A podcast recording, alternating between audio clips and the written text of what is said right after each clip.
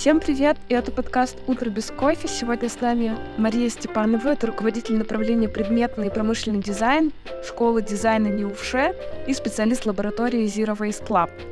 А, я хочу поблагодарить проект «Фабрика дизайна» за знакомство с Марией, а Марии за то, что посетила нас сегодня. Привет!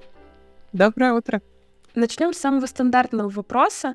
Какие цели и задачи ставят перед собой промышленные предметные дизайнеры сегодня? Но они, как всегда, ставят перед собой задачу изменить мир к лучшему. По крайней мере, мне очень хочется в это верить, что все больше специалистов придерживаются именно этой стратегии. Предметные промышленные дизайнеры всегда стремятся создавать новые продукты такими, чтобы они улучшали уровень жизни, при этом не вредили окружающей среде. Это как раз один из основных трендов сейчас. Они были долговечные, эстетичны, находили своих потребителей и развивали экономику и нашу ежедневную жизнь. Круто. Получается, что дизайнеры — это такие мечтатели, а, которые свои мечты воплощают в жизнь.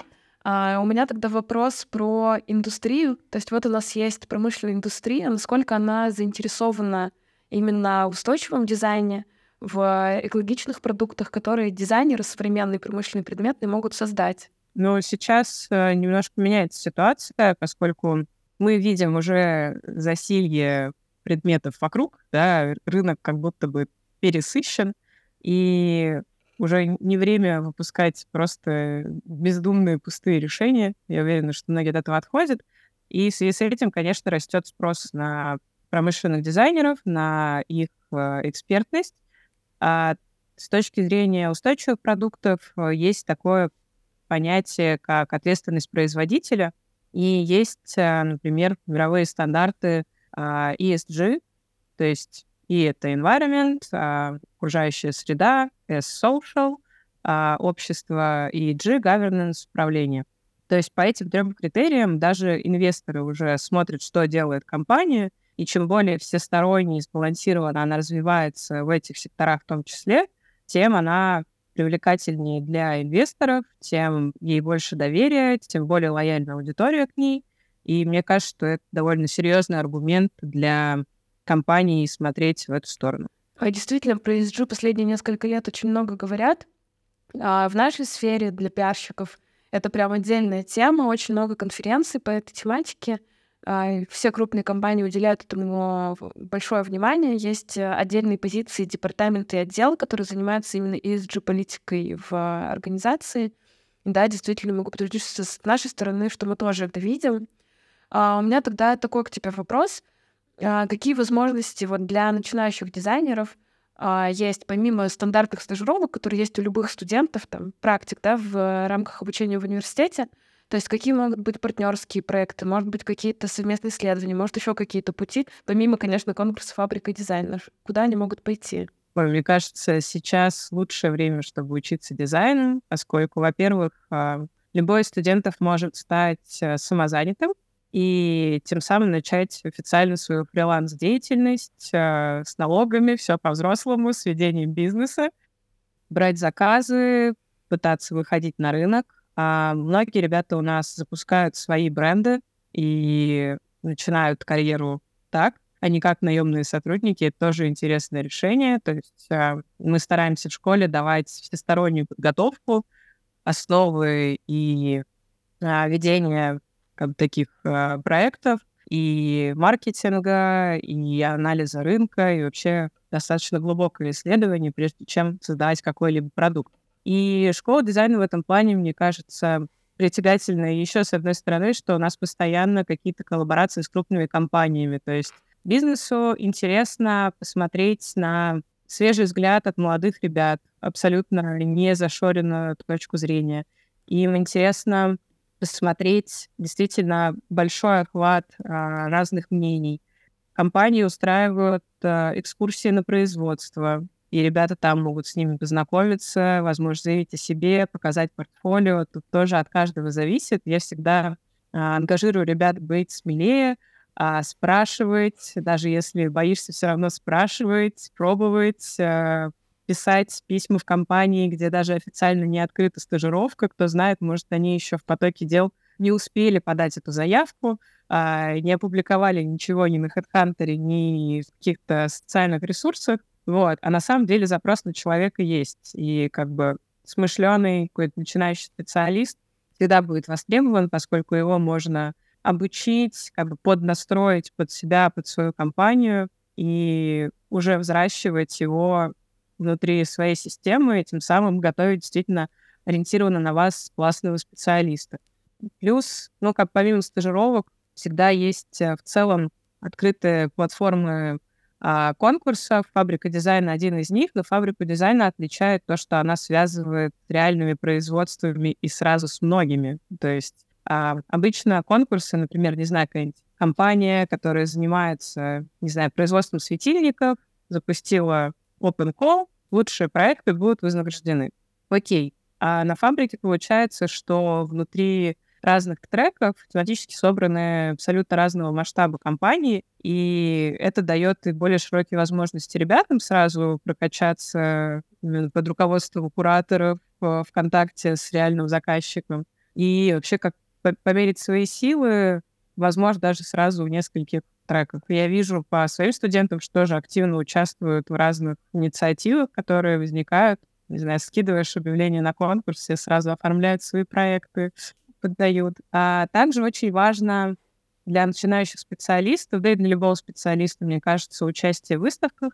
Мы тоже в школе со своей стороны стараемся активно сотрудничать и с разными внешними площадками. И у нас есть своя галерея, где тематически проходят выставки. Вот 7 марта до 7 мая шла первая выставка по предметному и ювелирному дизайну в нашей школе. И это дало, на самом деле, хорошие стартовые возможности для многих из ребят. А, прикольно, я поддержу. А, мы начинающим сотрудникам в агентстве всегда говорим, что если ты боишься что-то делать, просто делай это испуганно. Ничего страшного в этом нет, все так живут. А, поэтому, да, совет актуален. Действительно, боятся все, но надо делать, надо пробовать. У меня возник вопрос, э, которого нет в нашем списке, поэтому хочу так задать отдельно. Расскажи про свой карьерный путь. Ты выпускница вышки и той программы, на которой ты сейчас преподаешь и которой ты занимаешься, правильно? Да, у меня очень забавный, такой немножко сериальный, я бы сказала, карьерный путь. У меня два высших образования. Первое — это Бауманка, инженерная специальность. Э, проработала по ней какое-то время и поняла, что хочется все таки более творческой направленности. В 25 лет я пошла учиться на дополнительное профессиональное образование сначала — то есть это короткий курс, который тебя знакомит с профессией. Я сразу попала к очень классному куратору Тимуру Бурбаеву, оказалась в надежных руках и пошла по этой дорожке дизайна. А после курса, да, пока я училась на курсе ДПО, мы с одногруппницей выиграли а, третье место конкурса Rock One Day Design Challenge. Это российский этап международного конкурса по дизайну. И это тоже было таким хорошим бустом и строчкой в резюме. Поэтому после курса я без труда нашла первые, во-первых, заказы на фриланс и устроилась на работу в технологический стартап, где доросла до а, руководителя отдела дизайна и разработки. Довольно за короткий срок собирала под себя уже команду, выпускали крупные тиражи а, продукции, и я поняла, что мне нужно все-таки пойти учиться в магистратуру, чтобы системно добрать знаний. Я опять пошла в вышку, опять к Тимуру, и уже в вышке, обучаясь, э, меня пригласили на старшем курсе стать со-куратором на как раз тот самый курс дополнительного образования, с которого я начинала. Это было очень мило, такое колесо сансары замкнулось. Вот, так и нашла себя еще и в преподавании. И, собственно, продолжаю по сей день этим заниматься. То есть после а, магистратуры меня позвали в основной преподавательский состав, и сейчас я стала руководителем всего направления. Круто, очень вдохновляющая история на самом деле о поиске своего пути. Спасибо. А, вернемся к вопросам. А, вопрос про устойчивый дизайн — это э, твоя тема. Мне кажется, что она в целом в инфополе с тобой ассоциируется, когда говорят устойчивый дизайн, подразумевается, что про него что-то скажет Мария Степанова. Вопрос такой, нужно ли отдельно изучать эту область для создания наилучшего решения? То есть а, должно ли это быть отдельным направлением в рамках обучения и в рамках работы? Предметных и промышленных дизайнеров, или им достаточно общего базового образования, которое они и так и получают. Или, может быть, отдельно есть, помимо вышки, еще какие-то институты, где можно узнать про это. А, но тут я хотела поправить. Э, достаточно много специалистов и в устойчивом дизайне, и вообще в целом в циклической экономике и ее проявлению в креативных индустриях. А не только я, я являюсь частью лаборатории Zero Waste Lab, это как раз лаборатория устойчивого проектирования, которую основала Буля Штадаева. И вот, например, Буля а, запускала курс а, по устойчивому дизайну в Британке. У меня это не, не идет отдельным курсом, мы в рамках общего образования а, магистратуре промышленного дизайна даем эти навыки, эти принципы, просим ребят обращать внимание и на новые материалы, на новые возможности, на системность, и на все те подходы, которые сейчас есть, э, стараемся их давать наиболее актуальную информацию, ну и плюс э, я активно веду какую-то просветительскую деятельность на сторонних площадках, активно сотрудничаю с музеями, выезжаю там, в разные регионы с лекциями на эту тему. А, курсы есть, и на самом деле устойчивый дизайн — это уже даже а, такой, а, ну, не костыль, костыль — это грубое выражение, но можно смотреть дальше, и можно, например,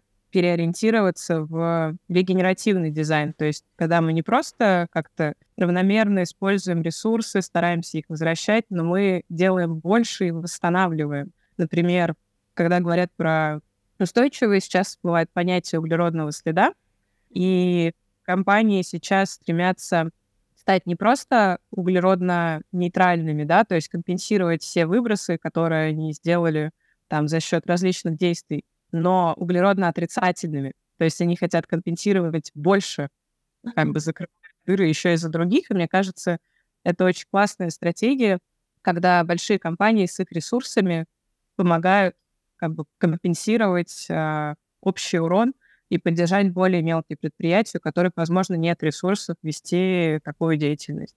Вот, это вполне значимо. Круто. Действительно, маленьким компаниям очень сложно в этом плане, потому что все, что мы видим про тот же ESG, который достаточно популярен, это повестка сейчас есть. А, об ESG говорят крупные компании, и директора по ESG есть в крупных компаниях, в производствах. Понятно, что маленькая компания, скорее всего, не может себе этого позволить, даже если хочет. То есть это очень сложно, а, и далеко не каждый производитель а, готов к этому, как мне кажется. Тут я бы поспорила, скорее экономический момент. Ну, то есть э, э, небольшие предприятия беспокоят вложения, которые там нужны, например, на переоснащение линии производства. Да, но по факту, когда вы переходите там на энергосберегающие технологии, вы в итоге оказываетесь в плюсе. То есть это как любые вложения, они со временем как-то отбиваются, окупаются, и этот эффект нарастает со временем значительно.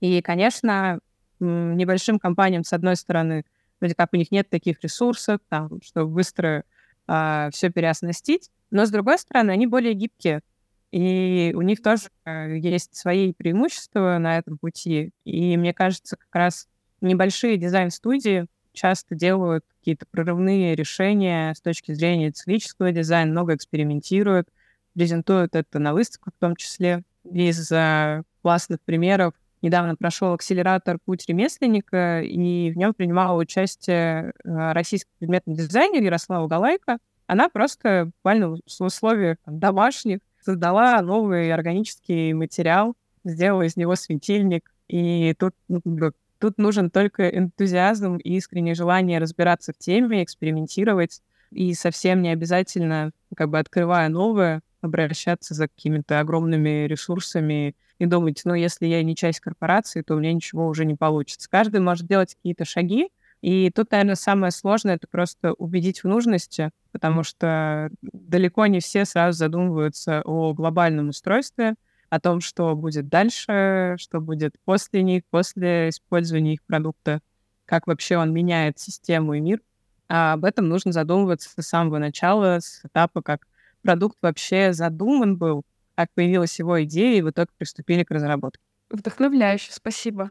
Uh, у меня остался только один вопрос. Uh, как социальные изменения могут повлиять на устойчивый бытовой дизайн? Может быть, ты про проект расскажешь? Ну, проект, на который ты ссылаешься, мы делали как раз в учебном процессе. Мы попали во время пандемии, и это время, которое встряхнуло всех точно и поменяло быт у всех на долгое время.